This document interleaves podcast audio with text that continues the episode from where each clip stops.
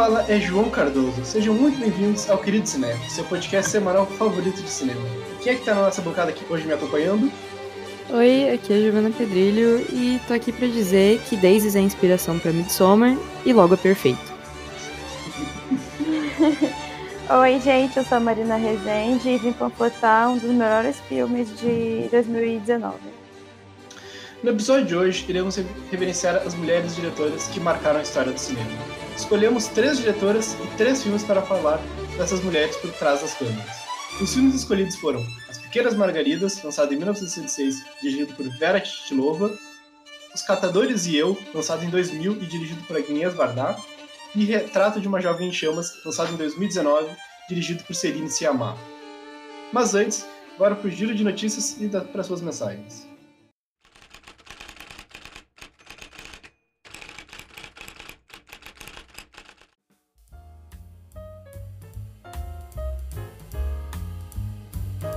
Galera, semana movimentadíssima essa última para o cinema e para o audiovisual, o que é incomum para esses tempos de pandemia. O Querido Cinéfilo surgiu dentro do período da pandemia e a gente nunca teve tanta notícia assim. Então vamos que vamos, que senão não vai dar tempo. É, esse episódio aqui é especial para a gente comemorar também o Dia Internacional da Mulher, dia 8 de março. Eu sei que esse episódio está saindo no dia 5, mas como os nossos episódios saem sexta-feira, a gente acabou postando esse logo para a gente poder comemorar todo mundo junto esse dia tão especial. E a primeira notícia já vai nessa nessa linha, Netflix Brasil acabou de postar no canal do YouTube deles um vídeo incrível comemorando o Dia Internacional da Mulher e lá eles colocaram o seguinte: contar uma história que nunca foi contada tem um impacto exponencial sobre todos que a assistem. Neste Dia Internacional da Mulher, conheça e celebre as mulheres que fizeram história e continuam fazendo. Então vai lá no canal da Netflix Brasil do YouTube e assiste lá o vídeo que tá sensacional. O filme Viu, Ma, Divinely Evil, de Gustavo Vinagre, foi o longa-metragem premiado na competitiva nacional do 16º Panorama Internacional Coisa de Cinema, que anunciou os filmes vencedores na noite dessa quarta-feira, no dia 3. Em cerimônia transmitida ao vivo na internet, o documentário apresenta a trajetória de Vilma Azevedo, que aos 74 anos narra seu passado de dominatrix e escritora de contos eróticos. O júri formado pelo cineasta André Oliveira, a produtora Emily Lesclos e a pesquisadora Thais Brito justificou a escolha pelo domínio de uma narrativa dupla em planos fixos hipnotizantes que revelam histórias de prazer e dor. Uma viagem entre fantasia, lembranças e criação literária. A força de uma personagem que também é criadora. Depois de passar incontáveis vezes na sessão da tarde, Um Príncipe em Nova York, longa estrelado por Ed Murphy, teve sua classificação indicativa alterada no Brasil e foi proibido para menores de 14 anos. Isso porque foi feita uma denúncia anônima dirigida ao órgão que controla as produções audiovisuais no país, sugerindo que o conteúdo do filme pode influenciar as crianças de forma negativa. O filme possui várias cenas de nudez explícita. Depois disso, o Diário Oficial da União anunciou a decisão através de um documento assinado pelo coordenador de política de classificação indicativa, Eduardo de Araújo Nepom Nepomuceno. Cinema Petra Belas Artes, que saudade do Belas Artes de São Paulo, não terá data para reabrir após fechar nesse sábado, dia 6, como prevê a fase vermelha do plano São Paulo contra a Covid-19. O ex-secretário da Cultura de São Paulo e presidente do Belas Artes Grupo, André Strum, afirmou à coluna que o cinema só deverá reabrir quando boa parte da população estiver vacinada. Ele falou o seguinte: a situação da pandemia é grave e é necessário isolamento social, mas esse abre e fecha tem sido catastrófico para os cinemas. Nós, após o fechamento nesse sábado, não temos mais data para reabrir, segue Strum.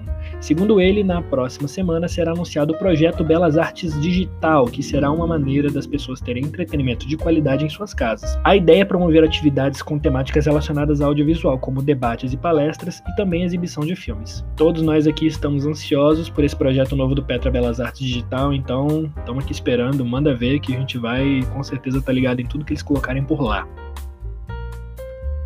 O Recifest, Festival de Cinema da Diversidade Sexual e de Gênero, realiza pela primeira vez uma edição online após um ano suspenso por conta da pandemia do novo coronavírus. O evento vai acontecer entre os dias 26 e 31 de março, com exibição de 30 filmes curta-metragens de vários estados do país, que estarão disponíveis para visualização e votação popular por cinco dias. Um longa-metragem surpresa, oficinas e rodas de diálogos. Toda a programação é gratuita e a classificação indicativa é para maiores de 16 anos. A grade completa estará disponível no site do festival festival e no Instagram, ReciFeFestOficial.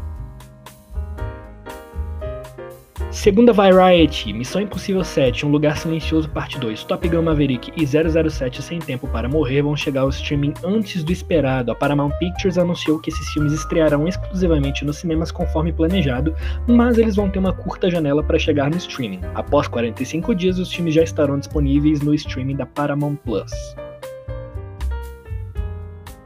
Acharam que eu não ia dar notícia de Snyder Cut? Acharam errado, otário. Os fãs da DC aguardam ansiosamente pela versão de Zack Snyder de Liga da Justiça. Sim, estamos.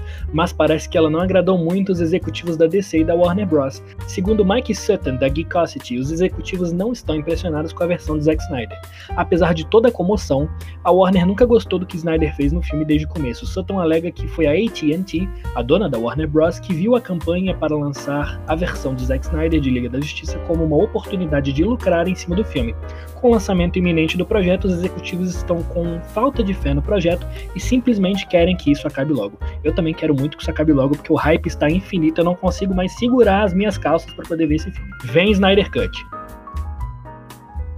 O novo filme do Wagner Moura tá deixando os fãs animados. The Greyman chega na Netflix e está com um elenco cada vez mais estrelado. Inicialmente, o longa foi anunciado com Ryan Gosling, Chris Evans e Ana de Armas. Logo, os brasileiros ficaram empolgados em ver o eterno Capitão Nascimento com Chris Evans, que é o Capitão América da Marvel. Agora, no mesmo filme, Wagner Moura terá outra parceria interessante. Uma nova estrela da Netflix entrou para The Greyman, René Jean Page de Bridgerton, a drama de época que se tornou uma das séries mais populares da Netflix. Page ganhou muita atenção por ser o Duque e já colhe os primeiros frutos. Nas redes sociais, o nome de Wagner Moura entrou nos assuntos do momento por conta dessa escalação na Netflix. The Greyman se torna, aos poucos, um dos longas mais aguardados da plataforma. A ideia dos estúdios de lançarem seus filmes simultaneamente nos cinemas e no streaming não agradou as grandes redes de cinema. A Cinemark anunciou que Raya e o Último Dragão, a nova animação dos estúdios Walt Disney, não será exibido em seus cinemas nos Estados Unidos. A Disney havia programado de lançar o filme em mais de 2 mil cinemas norte-americanos e vender o filme ao mesmo tempo por 30 dólares no streaming da Disney Plus. Vamos a partir do dia 5 de março. De acordo com Deadline, as condições de exibição da Disney foram difíceis, levando as redes de cinemas a optar por não exibir o filme. No Brasil, a Cinemark e o Cinépolis, as duas maiores do país, também não devem exibir os filmes em suas salas. Aspas, no ambiente operacional atual, estamos tomando decisões de reserva de curto prazo em uma base discreta, filme por filme, com foco no benefício de longo prazo dos expositores, estúdios e espectadores, disse um representante da Cinemark Entertainment Weekly, Enquanto estamos conversando com a The Walt Disney Company, ainda não chegamos aos últimos termos de janela aceitáveis para Raya e o Último Dragão. À medida que continuamos a trabalhar com nossos parceiros de estúdio, continuamos otimistas de que chegaremos a termos mutuamente benéficos que fornecerão cinéfilos a oportunidade de ver a emocionante programação de filmes em nossos cinemas. O longa-metragem brasileiro Valentina foi escolhido para receber o prêmio Free to Be Me, oferecido pela instituição holandesa IVOS. O filme foi escrito e dirigido por Cássio Pereira dos Santos, que nasceu em Patos de Minas. O prêmio será entregue no próximo dia 19 de março, dentro da programação do Peak Film Days, 24º Festival Cinema LGBTQ de Amsterdã. A obra conta a história de Valentina, que é representada pela atriz Tiesa Weinbach, aquela do YouTube que todo mundo conhece, aquela essa menina incrível. Uma jovem trans que se muda para a cidade de Estrela do Sul com a mãe. Com receio de ser intimidada na nova escola, a garota busca mais privacidade e tenta se matricular com seu nome social. No entanto, a menina e mãe começam a enfrentar dilemas enquanto a diretoria da escola começa a exigir de forma injusta a assinatura do pai ausente para realizar a matrícula. A gente teve mensagem sobre o nosso último episódio. Bom, o Lucas Freitas, ele sempre tá dando aí a força pra gente daqui do Querido Cinefilo, então na verdade eu queria aproveitar esse espaço aqui para poder dizer aí, Lucas, mano, é nós, tamo junto, cara, tu é sensacional. Continua dizendo aí o que, que tu tá achando dos episódios do Querido Cinéfilo, tá dando uma força legal aí pra gente. Muito obrigado aí pelas suas mensagens e pelas perguntas que você andou fazendo pra gente. Esse foi o giro dessa semana. Lembre-se que você pode enviar perguntas ou mensagens pra gente através do e-mail queridocinéfilo.gmail.com informando seu nome e pronomes. Ou nas nossas enquetes do Instagram, que é arroba queridocinéfilo, e também o nosso Twitter agora, que também é Querido Cinéfilo. Eu sou Gabriel Pinheiro, muito obrigado e feliz Dia Internacional das Mulheres.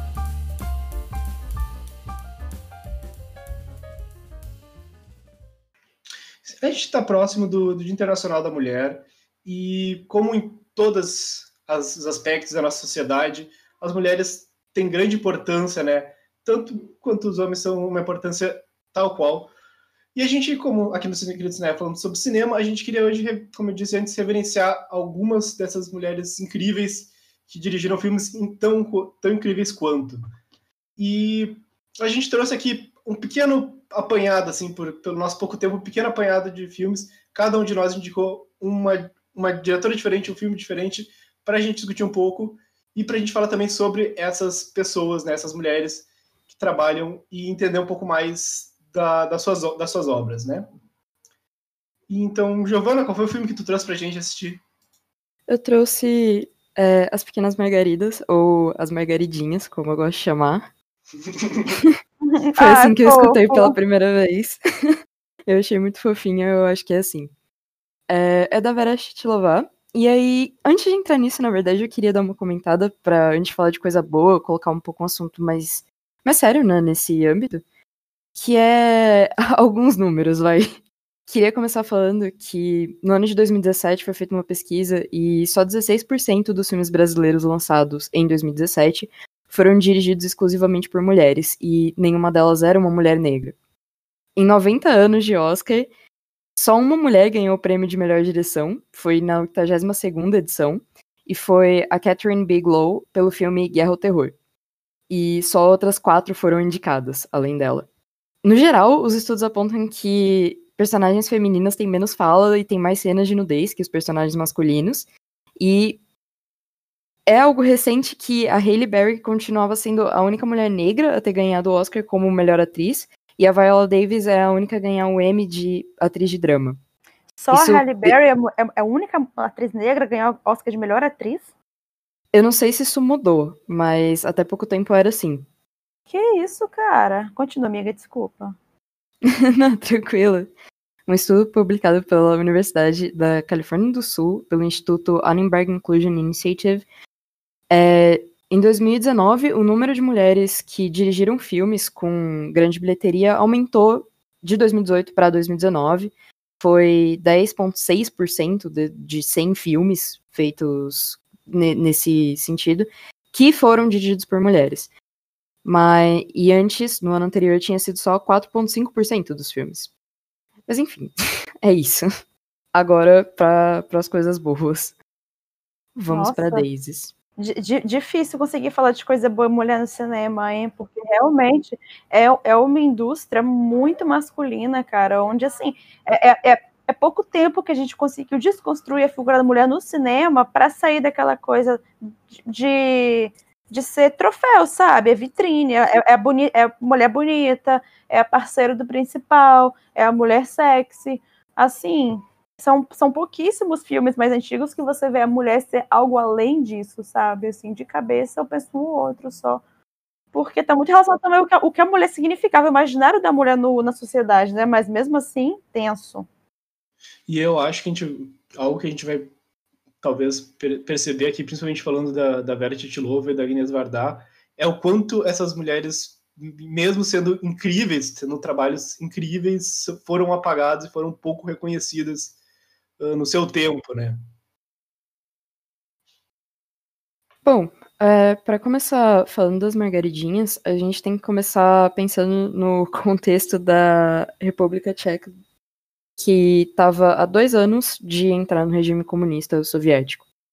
E isso já estava começando a aparecer ali no, nos trabalhos dos diretores tchecos e tudo mais. E isso aparece um pouco, realmente, em Daisies, que é meio surpreendente, assim, que não, ainda não esteja nisso, mas é, é, é um produto de guerra também, é uma perspectiva de, de alguém que passou pela guerra, de estar tá refletindo sobre certas questões. Então, ele é um filme bem experimental, assim. Ele tem. A narrativa dele não é bem linear, pode-se dizer assim, não é um cinema clássico. E ele é muito baseado em colagens também. Isso, isso tanto da personalidade das duas Marias, que são as protagonistas, quanto de, de como o filme é montado mesmo, como acontece a edição. E o filme ele é basicamente sobre essas duas mulheres, as duas Marias, que não eram atrizes profissionais, inclusive, mas fazem um trabalho incrível, enfim. É, elas elas são muito amigas e elas decidem que elas vão ser más. Elas basicamente estão conversando, tomando essa decisão. E aí elas têm meio que um esquema em que elas têm almoços de graça quando elas vão em encontros com homens. Então, basicamente assim, elas seduzem a, alguém, ele leva uma delas para um encontro e aí a outra aparece, e elas comem, depois elas dão, dão um golpe nele, assim, de levar ele pro trem, ele embora e elas não vão junto. E elas estão se divertindo, é, é, é, um filme muito hedonista nesse sentido, porque o tempo inteiro é, é sobre essa diversão delas. É muito bonita a relação que elas estabelecem entre si, de amizade, porque é isso, elas são as duas protagonistas, elas são as principais, e isso é muito importante de você estar tá vendo em um filme de 1966, em que geralmente a mulher tinha mais um papel secundário mesmo. Era mais uma agente do personagem masculino e não uma agente de si mesmo. E nesse filme, os homens eles não têm não, não têm esse papel tão grande, eles são realmente estão ali por, por causa de como elas interagem com eles, mas não para crescer ali, sabe? É, eu acho que não tem nenhum homem memorável, assim, no filme. Tem as duas, assim, Sim. extremamente. Tu pensa no filme, tu pensa nelas, mas os homens, eles, sei lá, são todos praticamente iguais. Sim, não tem, não tem muita característica. Se o feminismo é, for aceito, os filmes assim serão normais. Amém. É, eu, eu até acho que a gente está ali falando de um momento que, a, que essas novelas vagas, o, o, a Titilova fazia parte da novela vague tcheca, e acho que pegando muitas novelas vagas, principalmente a francesa, né? Elas são muito machistas. Eles Sim. têm o espaço do homem como fodão, assim, e a mulher como desejo sexual só mais. Exatamente. E exclusivamente, exclusivamente isso. Ela tá ali para ser o par. Ela não tem uma, ela não tem uma história, sabe? Sim. E é isso, mas inclusive sobre a novela vague tcheca, a Vera Shilova, se não me engano, foi a pioneira desse movimento. Então é muito importante, porque ela basicamente começou a disseminar isso no país, sabe? E, e eu acho, assim, talvez não seja um grande. Eu não seja um grande conhecedor da novela vague tcheca, mas de tudo que eu vi da novela vague tcheca, o que ela faz é o mais radical de todo mundo, é o mais criativo de todo mundo. É, eu acredito que sim. Ela usa bastante, principalmente em questão de montagem. Uhum, nossa, é lindo. É, sim. Eu, inclusive, queria comentar uma parte desse várias partes desse filme que eu acho muito incríveis. Por exemplo, a direção de arte do quarto das Marias, eu acho que inspirou Friends, assim. Ponto. É, é isso para mim.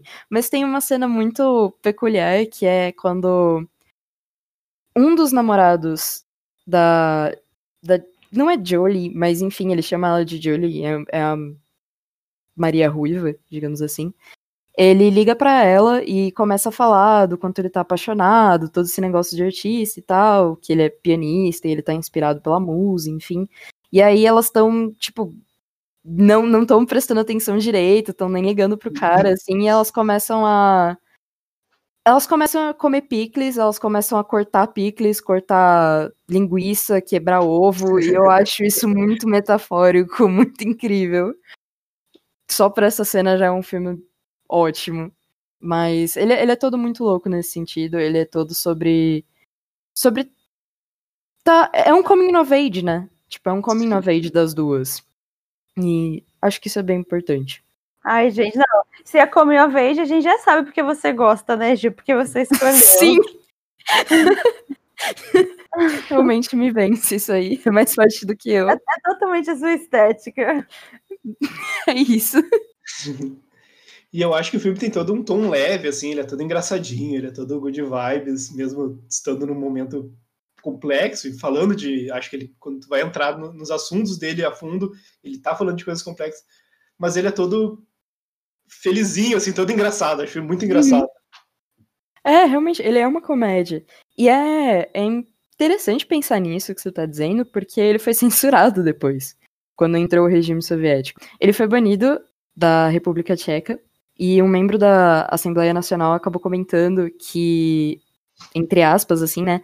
Nós perguntamos para esses trabalhadores culturais por quanto tempo eles vão envenenar a vida da classe trabalhadora. Que é tipo como se ela tivesse colocando essas ideias anarquistas na cabeça do povo, porque eles tinham medo que aquele filme fosse anarquista, e como se isso fosse acabar sendo contagioso, sabe? Então, pelo fato delas quebrarem muitos. Não, não é sistemas, mas elas quebram padrões ali, sabe? E aí, tipo, o pessoal ficou com medo mesmo e censurou, e ela ficou censurada. A, a Vera Shilova, ela não conseguiu fazer filme até 1975, esse filme é de 1966. Ela ficou trabalhando com propagandas durante esse meio tempo. E, na verdade, ela só conseguiu fazer filme depois, porque ela pressionou o presidente, o Gustavo Roussac, e aí ela conseguiu gravar o The Apple Game em 76. Mas ela ficou parada, não, não deixavam ela trabalhar, simples assim. Resumo, resumo, homens são um lixo. Sim. Bom, o, o, básico, assim, né, da, da biografia é que ela nasceu em 2 de fevereiro de 1929, em Ostrava, na Tchequia. E, bom, ela estudou filosofia e arquitetura, eventualmente ela acabou seguindo para a Faculdade de Cinema de Praga. E uma coisa interessante é que ela não se definia como feminista, ela não gostava desse rótulo. E, e óbvio, né, vendo o trabalho dela, acabaram perguntando para ela, e ela disse assim, entre aspas, né? Se é algo de que você não gosta, não siga as regras, quebre-as. Sou inimiga da estupidez e do pensamento simplista, sejam de homens ou mulheres. E ela pregava, ao invés do feminismo, o que ela chamava de individualismo, inclusive chegando a ser chamada de niilista pela, pela, pelo governo soviético. Mas é interessante ver que realmente ela também sofreu uma certa repressão da época dela para pensar nesse tema, para pensar nessas pautas e tal. Por mais que ela já colocasse isso de certa forma no trabalho. Por exemplo, esse negócio das Marias, elas serem as protagonistas e ser algo muito forte sobre a amizade delas e não ter não ter tanto essa sensualização pro olhar masculino mesmo, sabe? É, é, é muito transgressor e ela não tava, ela não se denominava feminista. Então, o próximo filme que a gente vai falar foi o filme que eu indiquei, é Os Catadores e Eu, lançado no ano de 2000, da Agnieszka Varda. Mas antes um pouco sobre, sobre a Varda. A Varda, ela é uma, ela nasceu em 1928 na Bélgica. Ela estudou fotografia na faculdade, ela fez faculdade de fotografia e, e ela sofreu muito com a guerra. Ela veio de uma família que tinha uma certa, um certo dinheiro assim, mas com a guerra eles perderam muito, muito dinheiro e acabaram vivendo, em certo momento, até em um barco. E com isso ela acabou tendo um, um, uma certa paixão pela classe trabalhadora e pela, pelos pequenos trabalhadores, pelos pequenos trabalhos braçais. E eu acho que isso se, se liga muito com o que a gente vai falar depois do Os Catadores e Eu. Ela é uma das pioneiras da novela Vague e ela foi um pouco deixada de lado pelos próprios membros da Novelle Vague francesa. Ela acabou fazendo filmes na França. Ela era chamada por alguns de a avó da Novelle Vague francesa, por ela ter um pouco mais de idade, mas esse pouco mais de idade é tipo dois anos mais velha que o Jean-Luc Godard. É, nada a ver. E por ela ter começado de fato a fazer filmes bem antes deles, bem antes do que seriam considerados os primeiros filmes da, da da Novelle Vague. Em 1954, ela lança o primeiro longa-metragem dela, sem conhecer ninguém, sem saber fazer cinema. É um filme que transgride regra um pouco por falta de conhecimento, mas outro pouco muito por visionaridade dela, para ela ter uma grande visão. E é uma diretora que por muito tempo ela não foi muito reconhecida pelo trabalho dela. Faz pouco tempo, foi nessa última década que ela começou a receber muitos prêmios honorários em, em, premia em grandes premiações, em Cannes, em Locarno, no Oscar, ela ganhou um Oscar honorário. Ela foi a primeira mulher a ganhar um Oscar honorário por conjunto da obra. E então eu escolhi o filme dela do do, de, o filme que ela lançou no ano 2000, que é Os Catadores e Eu, que é um dos meus filmes favoritos dela, é um documentário. A verdade trabalha tanto com documentário quanto com ficção, e eu acho que muito da ficção dela é documentarizada e muito do documentário dela é ficcional. E sobre o, o filme, né, Os Catadores e Eu. Catadores e Eu, ele começa falando, ele fala sobre catadores, sobre diversas formas de catar, desde catar na colheita até chegar no ponto de catar comida de lixo para se alimentar. E eu acho que ela trabalha com, com um roteiro onde todas as coisas vão se ligando de, de uma forma muito poética. Pra, tu não percebe quando o assunto muda, muda de um assunto e vai para outro. Cara, esse negócio que você falou que você não percebe quando ela sai de um assunto e vai para outro, eu acho muito louco, porque assim, é, no fim do filme ela faz duas coisas que eu acho simplesmente incríveis e que me ganham completamente. Mas uma delas é esse negócio que a gente escuta na faculdade de cinema, que quando você vai fazer um documentário, tipo, você tem que prestar atenção nos personagens que você vai pôr. Pra não ter em excesso, pra, pra conseguir manter, né, o ritmo do filme manter a, a história que você tá querendo tratar, o tema central. E ela simplesmente introduz um personagem muito curioso em menos de 20 minutos, em, tipo assim, faltando menos de 20 minutos para acabar o filme. Corre o risco, assim, né, diriam, diriam professores, sei lá, de não conseguir concluir a reflexão que o personagem dele traz, que é o professor, catador e biólogo. Mas tanto faz, porque ela precisa estar tá capturando aquele personagem, ela precisa estar tá colocando esse, essa pessoa na tela e eu acho isso muito interessante, eu acho, tipo, arriscado, porque realmente eu sei lá, ouvi isso faz pouco tempo, sabe? E aí de repente vê que, putz, a Agnes vai dar festa, sabe? Tá certo, tipo, fa faz bastante sentido. E a outra coisa que ela faz é quando ela sai com um amigo pra caça dele é o tesouro, né? Tipo, eles saem de noite e ele pega um relógio sem ponteiro, só que ele devolve pro monte. E ela vai lá e leva para casa. E ela diz que, tipo, um relógio sem ponteiros me convém, não vemos o tempo passar. E ela tem toda essa reflexão sobre o tempo, um pouco sobre a morte também, ao longo do filme. Meu, é, é tão bonita, é tão sutil. Sim. Muito lindo mesmo. É, e ela é alguém que conviveu um pouco com a morte. Ela viu o marido dela uh, sofrer muito com a AIDS e eventualmente falecer. Fazer recém 10 anos que o marido dela, o grande amor da vida dela, tinha falecido de AIDS. É, e ela, ela, ela trata isso de, de uma forma muito singular, sabe? Muito sensível, eu acho. Tipo, quando ela tem esses closes, que ela mostra o cabelo, mostra a pele, e ela vai comentando sobre o tempo, né? Não sei, é tão, é tão tranquilo, mas é uma reflexão profunda, sabe? Sim, sim. É, eu acho que, o, que com o tempo o cinema dela virou muito um cinema sobre o, o, por como é muito sobre ela, é o próprio sobre o próprio envelhecimento dela. Sim. Acho que os, uh, todos os documentários dela desse século tocam no assunto do envelhecimento, do próprio envelhecimento, e principalmente o último dela, ela toca na morte, ela sabe que ela tá que ela tá muito próximo de falecer e ela trata isso de uma maneira positiva, né, de fim, meio que o um fim de um ciclo. É, eu acho que ela literalmente tá através dessa é, catação que ela tá fazendo com o filme, ela tá conseguindo colocar a essência das pessoas ali, impedindo que elas sejam esquecidas, sabe? E ela mesma no meio disso. Uhum. Nossa, que lindo isso, gente. Eu não vi esse filme, mas agora eu quero ver, pelo que vocês estão comentando. Nossa. Ele é lindo. Eu não tinha visto, mas realmente eu gostei muito. Nossa, então tá fresquinho pra você. Sim. E por causa desse filme, também, como ela, ela trabalha muito com outras artes, ela não fica só no cinema, ela trabalha muito com instalações. Ela fez uma instalação sobre a, o, o, aquele catar de batatas, né? Que ela passa quase metade do filme falando sobre o catar de batatas, que é uma coisa que, que ela que toca muito nela.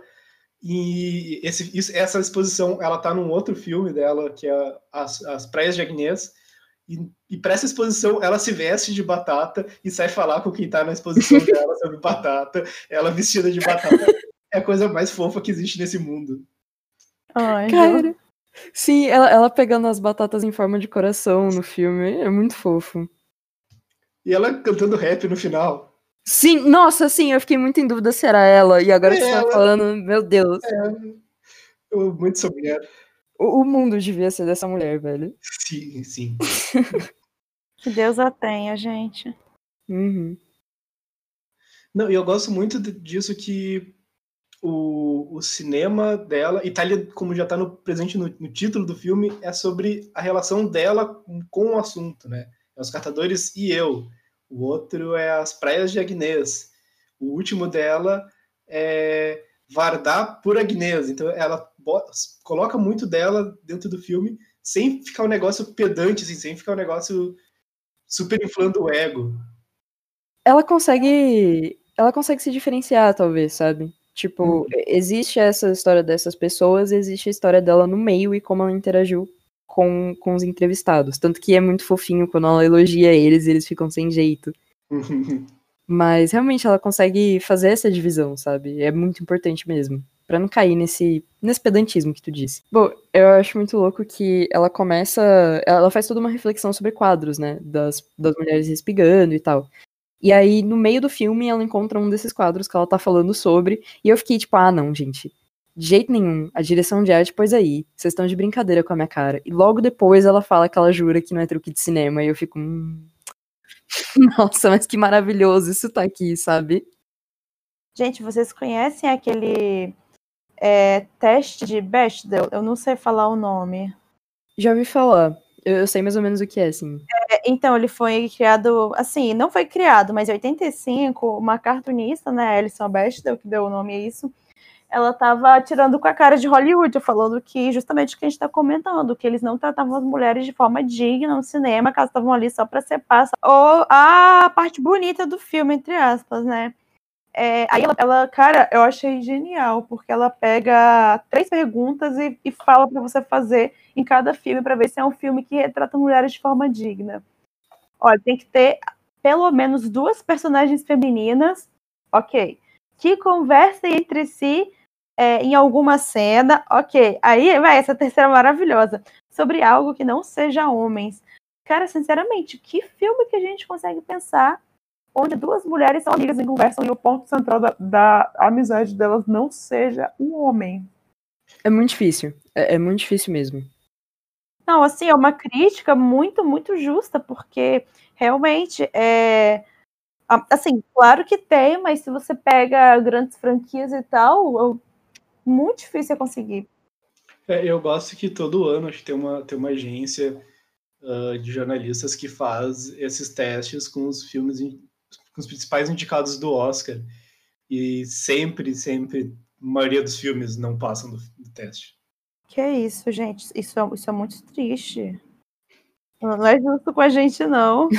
Sim, existe um silenciamento, né? Literalmente um apagamento e tal. Tanto que, assim, quando a gente começa a estudar história do cinema, por exemplo, a gente vai direto pro Méliès, sobre, sobre tipo, o uso de montagem, enfim, criação de gêneros e tal. E a gente esquece da Alice Guy Blanchet, que, tipo, fez um monte de experimentação, sabe? Tipo, chegou antes e tava mexendo na coisa e teve um aprimoramento técnico ali, sabe? E é apagada. Ela tem um filme, eu não lembro qual é o nome, mas é. Se eu não me engano, é que os papéis, tipo, das mulheres e dos homens são trocados na sociedade. Acho que é meio que isso que é, que é sinopse. Aquele, aquele da Netflix? É, não. É tipo, inspirou isso, tá ligado? Nossa, fui longe agora, hein? Não, mas é, é a mesma sinopse, né? Tipo, bem isso. Eu acho que é Os Perigos do Feminismo o nome do filme. Nossa, se pá. Meu, e é muito louco, porque ela tá discutindo isso, tipo, muito antigamente, sabe? Eu não sei de quando que o filme é. Eu não lembro de quando que o filme é, mas é tipo década de 20 ou coisa assim. Pausei aqui para pesquisar. É, as consequências do feminismo é 1906. 1906, ó, antes da década de 20 ainda. Acho que é antes, antes de algumas coisas do Melies, inclusive. Sim, antes de muita coisa do Melies. Sim. Ah, é absurdo isso aí. Esse filme é incrível. Mas tem um filme que passa no teste Bechdel, dirigido por uma mulher, claro, que é o filme que a Marina nos recomendou para assistir, né, Marina? Ai, gente, ai, eu tenho até que respirar para falar desse filme, porque é, é maravilhoso. Com certeza. Galera, o meu filme escolhido foi é filme relativamente, relativamente não, é um filme novo, né, de 2009, um filme francês, dirigido pela Céline Sciamma, que é um retrato de uma jovem mulher em chamas. Gente, eu não tenho adjetivo senão lindo. É um filme lindo. Mas antes de falar um pouco sobre ele, panfletar, porque vocês vão ver, óbvio. é, um pouquinho da diretora. Ela é uma francesa, né? Já comentei isso. Ela é super feminista, muito engajada, sabe? Ela é lésbica assumida. Nos filmes dela, ela sempre traz relação entre mulheres, uma perspectiva super legal, super realista, né? Porque igual você pega aquele filme Azul é a cor mais quente, é um filme de amor entre mulheres dirigido por um homem. Galera, aquilo, aquilo é nojento, sabe? Parece um filme erótico. Tirando que as atrizes, elas, elas é, acusaram o diretor de muito abuso, porque elas choravam nas cenas de sexo. É, elas eram machucadas pela prótese que da penetração e tal, e o diretor mandava continuar, uma coisa horrível. Você pega um filme desse, você pega o retrato de uma jovem mulher em chamas que também tem sexo, cara, é, é surreal a mudança, sabe? O filme é muito lindo. E sobre essa, sobre essa questão de sexualidade também, é, eu acho legal que nas cenas de sexo as mulheres têm pelo, sabe? Porque é uma coisa natural. E, e pra gente isso é natural. Que filme entre, assim, dirigido por homem de lésbica que você vê pelos? Pelo contrário, né? Ali no retrato de uma jovem mulher em chamas, não. E é tudo muito natural. Elas nunca são filmadas na forma que o corpo delas fique é, em, em poses super evidentes e sexy, sabe? É tem gordurinha ali, tem barriguinha, e, e, é lindo, porque isso é uma relação verdadeira, sabe? Isso é sexo, gente, corpo e sentimento. E eu acho que não deixa de ser uh, sensual essas cenas de sexo. Elas são sensuais, são carinhosas, mas Sim. não são sexualizadas. Exatamente. É, a diretora ela comenta que ela não queria erotizar essas cenas como elas são erotizadas no cinema. Ela queria realmente passar uma paixão mais natural, sabe? E, e algo que não precisasse disso para demonstrar o amor que as personagens sentem. Nossa, eu acho que ela fez isso de forma sensacional, porque uhum você, você não vê que aquilo é uma cena para tentar incitar alguma coisa no espectador. Não, são só duas mulheres nuas deitadas junto, conversando porque elas se gostam, sabe? Porque elas têm desejo uma na outra. E, cara, esse filme. Ai, gente, assim, não é spoiler falar que elas ficam, porque você começa o filme sabendo disso. Mas a construção do desejo de uma para outra é lindo, é palpável, sabe? Você vê o, o, quanto elas querem ter uma com as outras e ao mesmo tempo o quanto elas não podem fazer isso, porque, pô, elas são mulheres que gostam de mulheres numa época que é proibido você, você ser mulher que gosta de mulheres. Tu, como espectador, fica nessa, nessa ansiedade com elas, de querer que elas fiquem logo, assim. Nossa, completamente. Toda vez que elas se olhavam, eu pensava, pelo amor de Deus, se peguem, vocês querem. Pegando uma sinopse aqui rapidinho, porque eu já me apressei demais. É, o filme trata basicamente de uma, uma mulher que ela é pintora, né? É, e ela é chamada para ir numa ilha para pintar o retrato de outra mulher, daí o retrato de uma jovem mulher em chamas, não vou contar porquê. E tem que ser perfeito, porque ela vai se casar com, sei lá, um duque, um lord, essas, essas bosta aí. É, e ela, e só que essa mulher que vai ser pintada no caso, ela não quer, ela não quer que pintem ela, porque ela não quer casar com o homem. Só que aí começa a, a relação das duas, a criação da confiança em uma outra e tudo mais, o desejo, o carinho. E assim, é um filme só com mulheres, não tem personagens homens. Aparece personagem assim, masculino em um momento onde está uma galera reunida, sabe? Tirando isso, não tem. Então, assim, é um filme puramente feminino. A essência do filme é feminina, sabe? Eu indico muito, porque se você quer ver um filme de mulher para mulher, sobre mulher, veja Retrato de uma Jovem Mulher em Chamas. Isso é verdade. É, é bem isso. Eu acho muito, muito interessante como não aparece o marido da Heloise. Porque mesmo quando a gente vê retrato dela, mesmo quando a gente vê ela, não, não, não tá ali. Tipo, ele não tá relacionado ao personagem dela, porque o personagem dela não é isso não é o que ela é. Exatamente. Naquele momento ele, ele não é relevante, pelo contrário.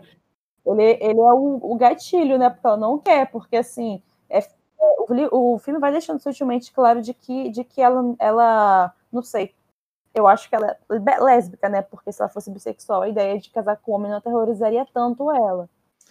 É, e eu acho assim que tem uma certa inversão nesse filme. Ela, a diretora acho que faz muito bem uma inversão do papel assim clássico da, na mídia, assim, da mulher e do homem.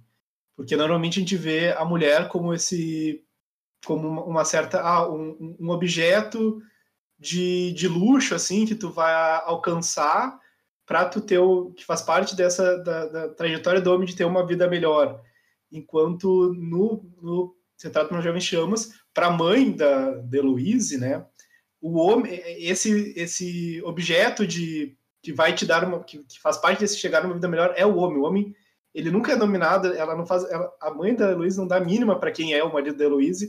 Ele é o cara rico de Milão que vai dar para Heloísa uma vida que ela que ela, mãe da Heloísa, julga melhor. Mas que ela quer, é, né? É, quem é esse cara? Qual é a personalidade dele? Isso não importa, o que importa é os atributos dele uh, superficiais. E eu acho Exatamente. isso muito divertido o jeito que ela faz isso. E assim, ela meio que tá fadando um destino a casar com um homem que ela, que ela não quer. Eu queria comentar de outro personagem, que é a Sophie.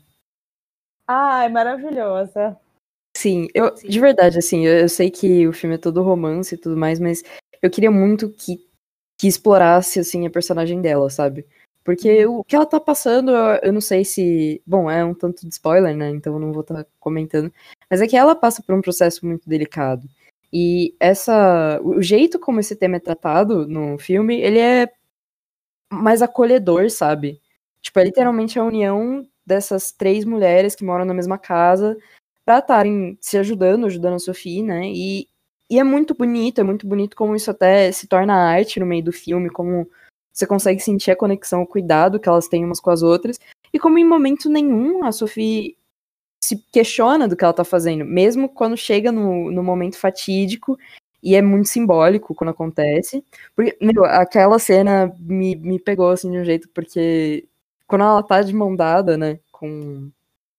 com enfim, quando ela dá a mão pro bebê, eu, eu fico pensando, nossa, mas será que ela vai chorar por causa disso, coisa assim? Não, ela, ela tá resoluta, sabe? Eu acho que isso é importante também de ter esse tipo de representação. Eu gosto também de como, assim, a, o casal, elas ficam com medo da reação da Sophie, né? E assim, e ela, e ela sabe não tá nem aí, pelo contrário, ela super apoia aquilo ali. Ela não tá no lugar de julgamento, pelo contrário, ela tá no lugar de acolhimento, e assim como as, as outras pessoas também estão no lugar de acolhimento com ela, não de julgamento. Isso, é, isso é muito bonito. Ah, eu só queria fazer uma pergunta para Marina sobre o à filme. vontade.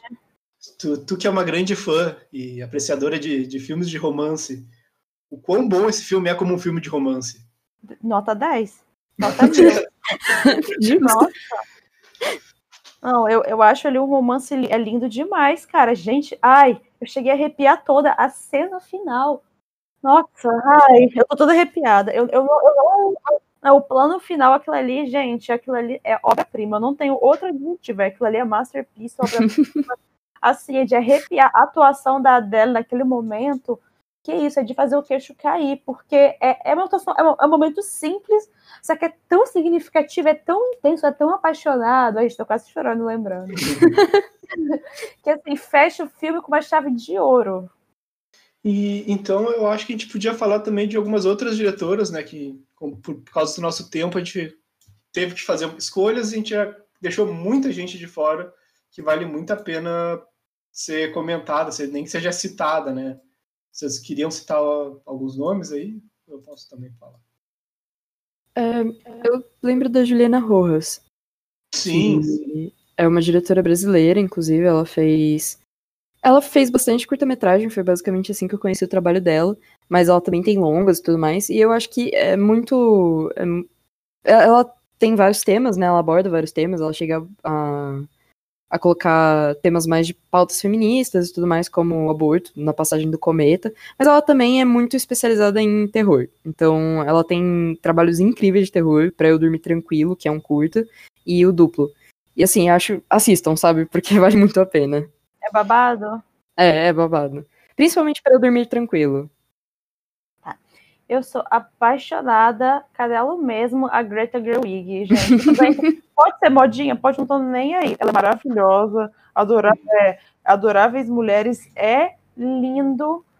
É, Blade Bird é um dos meus comédias favoritos, e eu acho que ela sabe muito bem fazer cinema e retratar mulher também. Quem fala mal dela vai pegar briga comigo.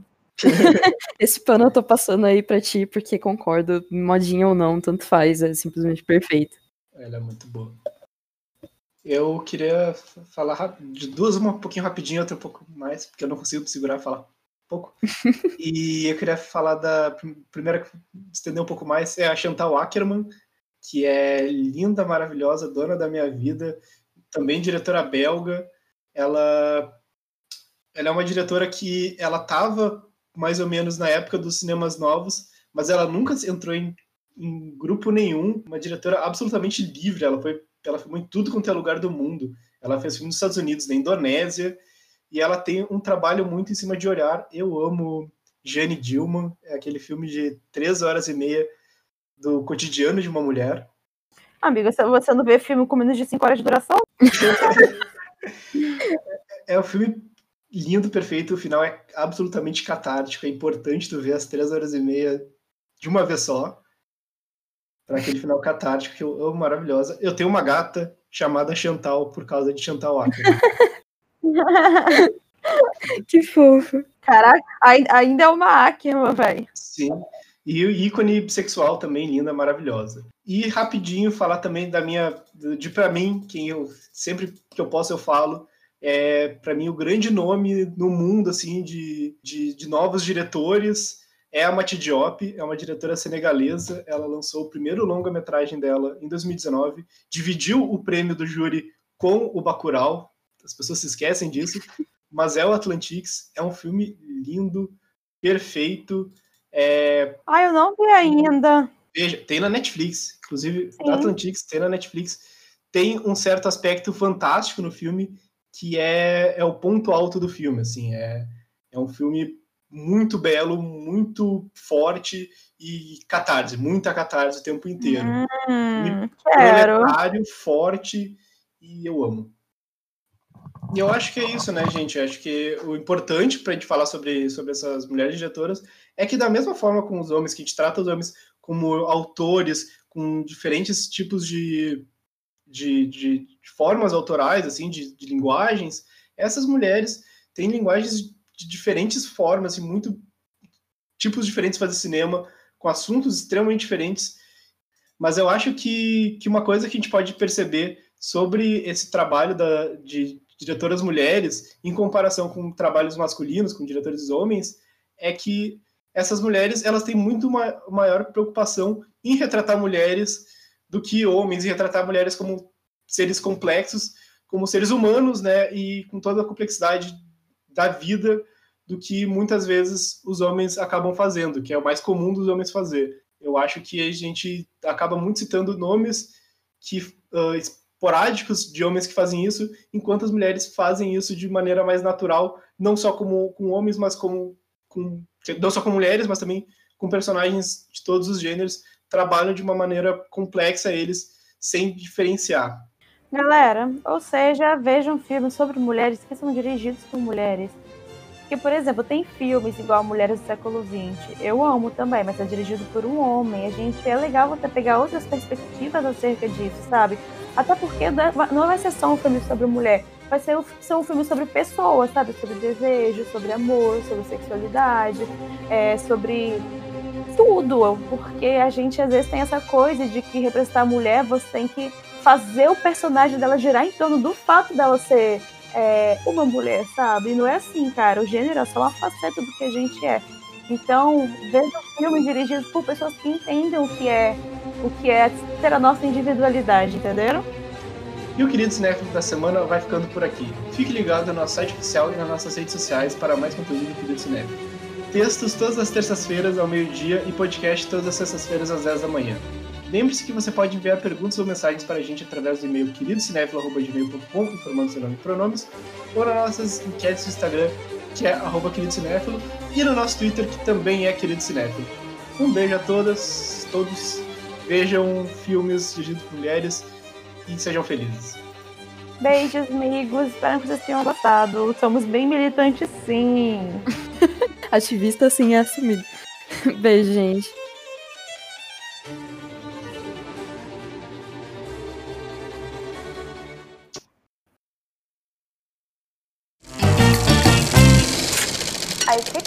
Cinéfilo é formada por André Germano, Fernando Caselli, Gabriel Pinheiro, Giovana Pedrilho, João Cardoso e Marina Rezende.